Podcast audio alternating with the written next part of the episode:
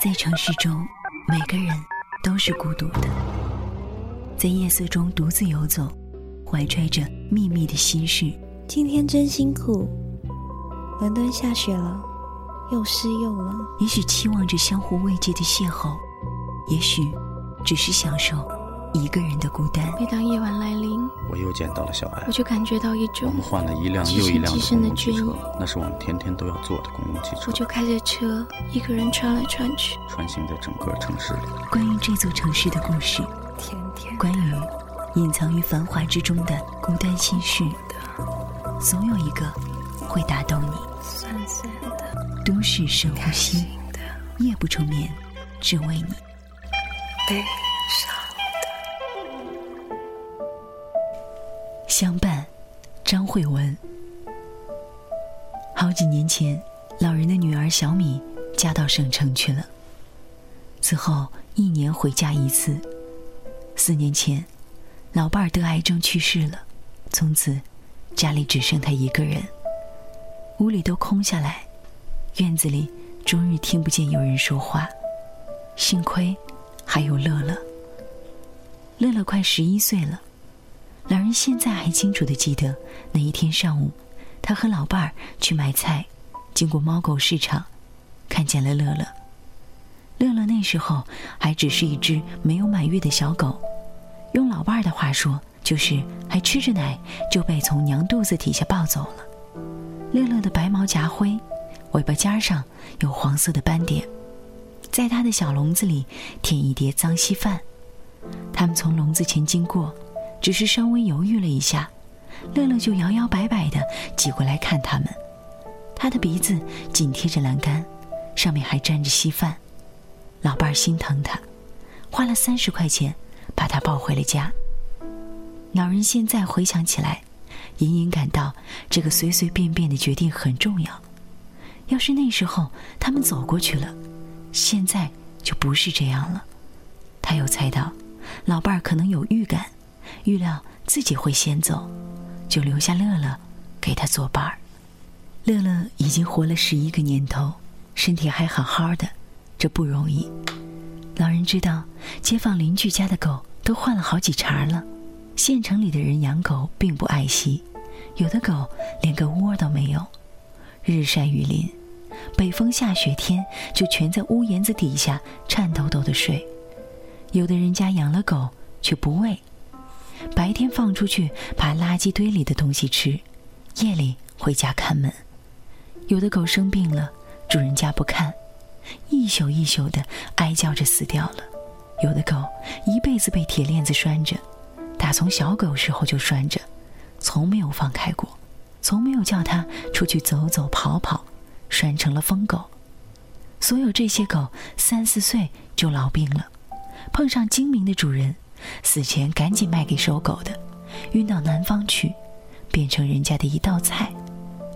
老人常对乐乐说：“你是有福的狗啊，你的福比别的狗都大着呢。”乐乐十一岁了，还活泼矫健，看起来就像一条年轻的狗。巷子里一有人走过，他哪怕正睡着觉，也会打个激灵醒过来，并不乱叫，只是迅速跑到门口。从大门的细缝里向外张望，嗅闻一番，发现不关自己家的事儿，才走回原来的地方，继续做他那小狗的梦。老伴儿活着的时候，乐乐住在储藏室里，冬天他们给他铺一条旧毛毯，夏天铺一张破凉席。他们常常逗他说：“乐乐真有福，自己住单间儿。”老伴儿去世后。两人自己在三家大屋里荡来荡去，像个影子，就给乐乐搬了家，让他睡在床角那边的地上。早晨，他一醒过来，乐乐也跟着醒了。他洗漱的时候，乐乐开始在各个房间和院子里做巡视。他轻快地跑来跑去，像早上起来鼻子不太通畅的人一样，不时打个喷嚏，每打一个喷嚏，他就突然站住。好像被自己发出的奇怪声音吓了一跳，然后他甩甩头，把两只耷拉下来的耳朵甩着啪啪作响，又往另一个地方跑去。每当他听见这一些小小的喧闹，看见乐乐在院子里跑动的影子，一种快乐就像早晨新鲜的空气，像凝着露水的颤抖的树叶一样，催促着他，让他打起精神，把这一天好好过下去。他刚醒来时候的那一股困乏、昏沉、悲伤和模糊不清的恼怒，就缓缓淡去、消散了。他那一颗疲累而茫然的心灵，就被这小动物稚气的欢乐充实起来。然后他带着它出门买菜去了。他在乐乐的脖子上套个项圈儿，这么做倒不是怕乐乐乱跑，而是叫街上那一些怕狗的人，尤其是孩子们放心。乐乐从不乱跑，他就像个亦步亦趋的小跟班儿，除了找树根或是草丛撒尿之外。从不跑到老人的前面去，大部分时间他们步行上街，偶尔他也骑三轮车，骑得很慢。乐乐踏着小碎步跟在车子旁边跑。老人认为这对他俩都是个好锻炼。午饭之后，他们俩就会睡上一个小时。夏天，他把躺椅放在树荫下睡，乐乐就卧在椅子下面睡。冬天，他们都睡屋里。上一年冬天特别冷，他把女儿小时候的一条童被拿出来，准备加铺在乐乐的破毯子上。他是一个仔细的有点吝啬的人，好好的被子给狗用，毕竟觉得不安。此外，他也希望乐乐认识到自己的优越待遇，于是对乐乐说：“你看看，这么好的被子都给你用了，你可不能乱咬呀。不过，你不用谁用啊？”也不会有人用了。他心疼的把被子铺好，乐乐在上面原地走几圈儿，找了个舒服的位置卧了下来。他又说：“你看你的日子好不好？别的狗大雪天也睡在外面的凉地上。”他说话的时候，狗直起身子，仰头听他说，眼睛看着他，他就以为乐乐听懂了，因此他虽然心疼着被子，却也满足了。无论冬夏，如果晚饭后天气好，他就带乐乐往西走，一直走到环城公路的边缘，跨过公路就是郊区乡村了。但是，他们的散步到路的这一边就终止了。公路上不时有车疾驰而过，他们站在路旁往另一边看一会儿，然后原路折返。每个星期三和星期天儿。老人会带乐乐去农贸市场的熟肉摊子上买羊肝儿，他自己很少吃肉，一是做起来麻烦，二是心疼钱。但是他认为狗总不能跟着他吃素。市场上猪肝、鸡肝都贵，但是羊肝便宜，他就每星期给乐乐买两次羊肝，让他解解馋。市场南门附近有一家卖狗肉的，笼子里关着买来的狗。挤着、抖着、哀叫着，有时候就拉出来一条线纱，好叫人知道东西新鲜。他总要绕一圈路，带乐乐从北门进。照他看来，人老了看见那情景心里还难受，何况是狗啊！卖羊肝的小贩每回都调侃他，问他：“老头，你光给狗改善生活呢，自己也切一块羊肉吃一吃呀？”他摇头笑着说。老了，牙不中用，嚼不动肉了。小贩又笑他把狗当小孩养。他说：“他哪会是小孩呢？这狗要是人，也是七八十岁的人了。”但想到自己把乐乐从小看大，他又觉得人家比喻的好，于是，在心里油然生出各种体恤乐乐的想法。有时候，连他自己都觉得想得太细太多了，只觉得。自己真是老了，心变得越来越软。小米回家是在春节前一个多星期，他提前请了假，想接父亲到他家过年。到那时为止，乐乐已经丢了两个多月。父亲在电话里对他说过这件事儿，那还是在乐乐刚丢之后，父亲很难过，但后来他就没有再说过。父亲说。他听人家说，超市里的大米比农贸市场上的还便宜，就想去买一袋米。他以前从没有去过超市，所有东西都是在杂货店和农贸市场买，不知道超市不让狗进。到了门口，保安拦住了乐乐，他没有办法，只好把乐乐留在外面，用绳子拴在路边的一棵小树上。走到商店门口，他还朝乐乐看了一眼，乐乐听话的在树底下蹲着等。他进去以后，在那么大个地方转来转去，好长时间也找不到卖米的地方。后来问了人才找到，想算钱的时候又找不到售货员，出来的时候树底下就空了。他问了周围很多人，没人能说清楚。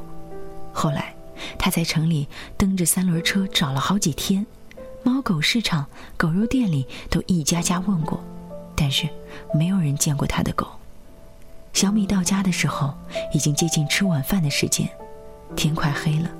巷子里一个人也没有，他走到自家门口，发现门是错开的，露着一条细缝。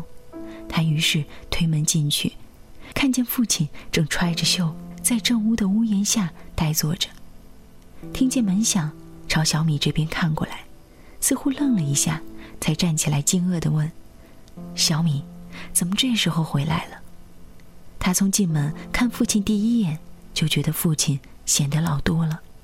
不是他脸上的皱纹或是白头发多了，而是他走路的姿势、坐着的样子、说话时候的声调等等。他的背已经有点弯了，头发看起来很长时间没有洗过，而且说话更少了，反应也很慢。小米在心里责怪自己，他看着这个空寂、黑乎乎的院子，觉得早应该把父亲接去和自己住。他害怕父亲这样子是老年痴呆症的前兆，但是他掩饰着心里对父亲的怜，仍然吵吵嚷嚷地说着话，像教训小孩一样，怪父亲不洗头，不注意卫生，又怪他把家里弄得黑灯瞎火，看起来就像没人住的房子。他在屋子里跑来跑去，把厨房、客厅、卧室的灯都开了，张罗着做饭。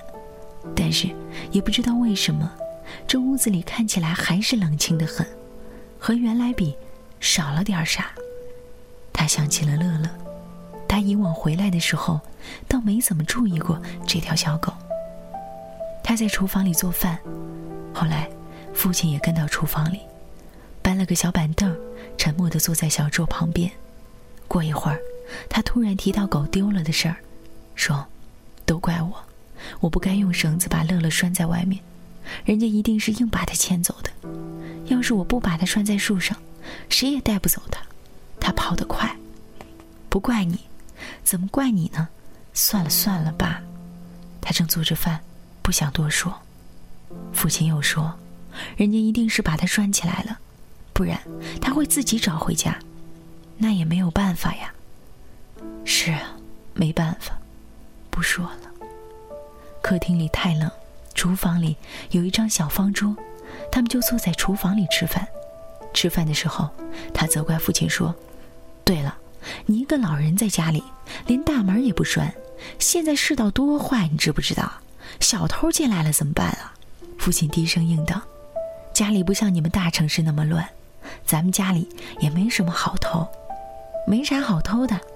现在小偷都能为了几十块钱杀人，你知不知道？”爸你也太不注意了，你一个人住家里还这么不注意，你叫我怎么放心啊？小米说道。父亲没再说话。小米以为父亲的耳朵也不好使了，心又软下来。过一会儿，他和缓地说：“爸，不管怎么说，你以后都得把门关好了。”老人这才抬头看着他说：“得给乐乐留着门他回来了能进家呀。”他惊讶地看着父亲，父亲却不看他了，端起碗，喝自己的稀饭。他说：“爸，您别多操这份心了。乐乐丢了都两个多月了，不知道被卖到哪儿去了，怎么可能还回来啊？”老人说：“也可能，这都怪我呀。”爸，你现在说这些话有啥用啊？就是一条狗嘛，丢了就算了。你不知道狗。只要人家不把它杀了，只要他认得路，他都会找回家。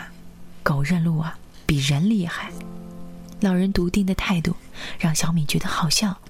他说：“，那你就想乐乐找到了一个新主家，比咱们家条件好，天天吃肉，他不是也在那儿享福了？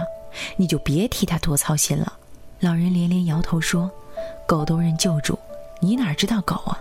你又没有养过它。”小米讥讽他说：“好了好了，就你知道。”父亲争辩说：“你妈也知道。”小米听了没做声。过一会儿，他又突发奇想，说：“，你要真想要个玩意儿，我再给你买条小狗。我们那边狗市上都是名犬，这些名犬比杂种狗聪明的多。”老人不高兴了，打断他说：“我不要啥名犬，我自己养的狗好不好，我还不知道吗？”小米还没回答，他就把碗筷往桌子上一放，弯着腰走出去了。小米跟到院子里，喊道。爸你去哪儿啊？他说：“我吃完了，出去走走。你收拾吧。”老人仍然散步到西关路口，在路边站一会儿，再折回来。晚上睡觉的时候，他怕小米睡不安稳，还是把门从里面拴住了。但是他自己没怎么睡好。第二天一早，他起床的时候，小米还在睡。他去街上买了女儿爱吃的牛肉包子和胡辣汤。上午，小米把父亲的衣服和床单被罩都收拾出来清洗。他早上吃饭的时候，又向父亲提了去他家过年的事儿，但是父亲仍然和电话里的态度一样，不去。他想，吃了中午饭，他再软磨硬泡一番。老人家耳朵软，应该就能说动了。这样，他回去还有充足的时间准备自家过年的事儿。吃完午饭，小米想让父亲高兴。提议和父亲打牌，一局赌五毛钱。打牌的时候，小米趁父亲心情好些，说：“爸，那咱们明天上午就出发吧。”去哪儿啊？老人正认真地研究手里的牌。这个时候，抬起头茫然地问：“看你多忘事儿，不是说去我们家过年吗？”“我不去。”父亲说：“我在这儿住惯了，哪儿也不想去。你不去住几天，怎么知道你喜不喜欢呢？”你先去过年，如果你喜欢，以后啊就和我们一块儿住。你要是不喜欢，过完年再回来嘛。小米，你也不用劝我，我哪儿也不去。人老了，不想跑东跑西。爸，你现在怎么这么固执呢？我这次是专门回来接你，家里那么一摊子都丢下了，你看你怎么劝也不去，你叫我怎么办呢？我也不能一直住在这儿。家里还有很多事儿等我回去干呢，小米有点急了。你来这儿住两天，就算陪我过年了。明天啊，你就赶快回去忙家里的事儿吧。老人温和地说：“来吧，别说这了，该你出牌了。”小米瞪了他一眼，又盯着手里的牌看了一会儿，说：“反正你再考虑考虑。”晚上，小米又提起这件事儿，老人仍不愿意去，小米生气了。他突然想到乐乐，说：“爸，你是不是怕乐乐回来家里没有人啊？你要是担心这个，我真觉得你糊涂了。乐乐丢了这么久，不会回来了，可能早被人家……”他想说吃了，但硬把这两个字吞回去，改口说卖了。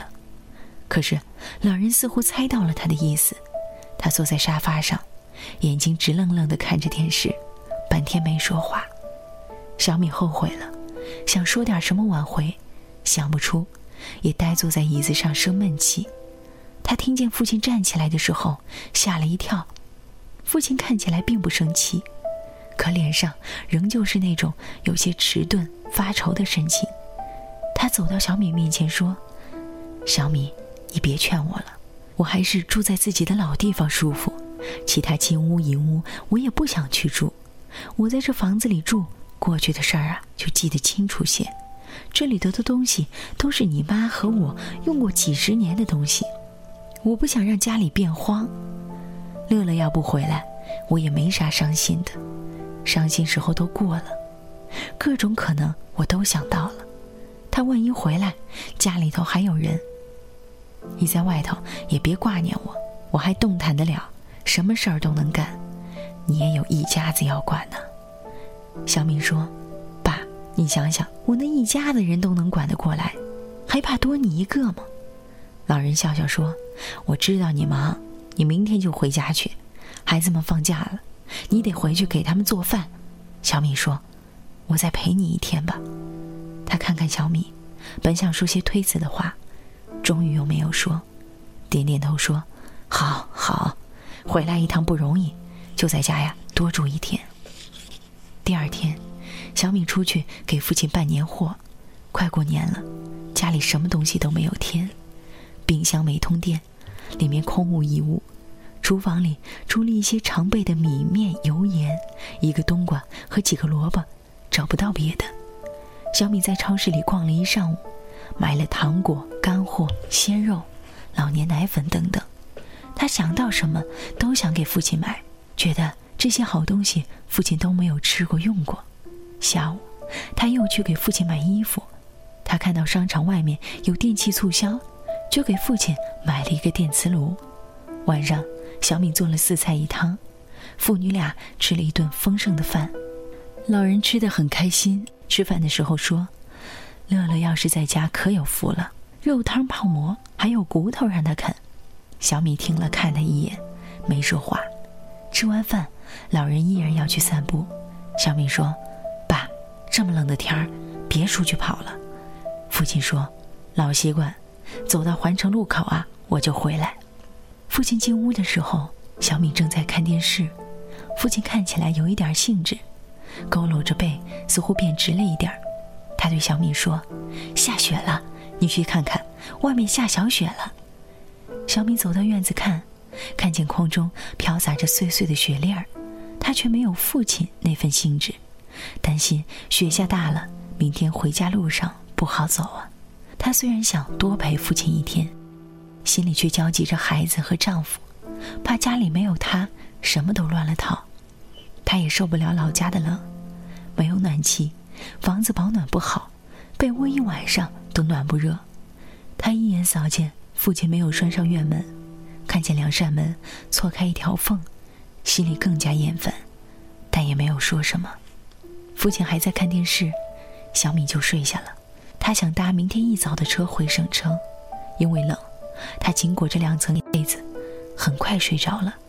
睡梦里，他依稀听见了悉悉嗦嗦的嘈杂，他听见大门被人推开了，还有人在院子里和外面的厅里走动。他感到有人敲了他的门，但是他又昏昏沉沉的睡过去了。最后，他醒过来的时候，感到有亮光照在脸上。就欠身倚着床头坐起来，猜想是外头厨房里亮着灯，他感到蹊跷，披上大袄，浑身发抖的下了床。他穿过黑暗的客厅，在门口犹豫了一会儿，才走到外面去。院子里异常冷，正是后半夜和凌晨之间最冷的时候，冻得他上下牙打颤。但是院子里比客厅明。地上铺着盐一般的薄雪，天空有点发白，空中仿佛有一抹看不见的光。厨房里果真亮着灯，但是门紧紧关着。他蹑手蹑脚地走到窗户外面，透过脏兮兮的玻璃往里看。小屋里仿佛弥漫着一层淡淡的烟雾。父亲就坐在小方桌前，盯着炉子上冒着热气的小锅。他看见了乐乐。那条小狗，它正蹲在老主人的脚边，它变得很瘦，很脏，脏的看不出来是一条白毛狗。这个时候，父亲站起来，乐乐也站起来，父亲往灶台那边走，他跟在后面。他看起来真是瘦骨嶙峋，还瘸着一条前腿。他和以前他看到的那条狗一点也不像，但是，他就是乐乐。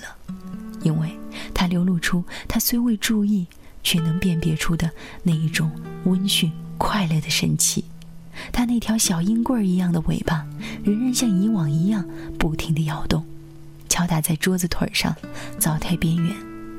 小米看到父亲把小锅里的热水倒进一个搪瓷碗里，拿着勺在碗里搅动，还用嘴不时对着碗里的东西吹，好让它快些凉下来。最后。他把碗放到地上，对狗说了句什么，乐乐就快活地走到牛奶那儿，先抬头看了老人一眼，似乎表示感激，然后才低头喝起来。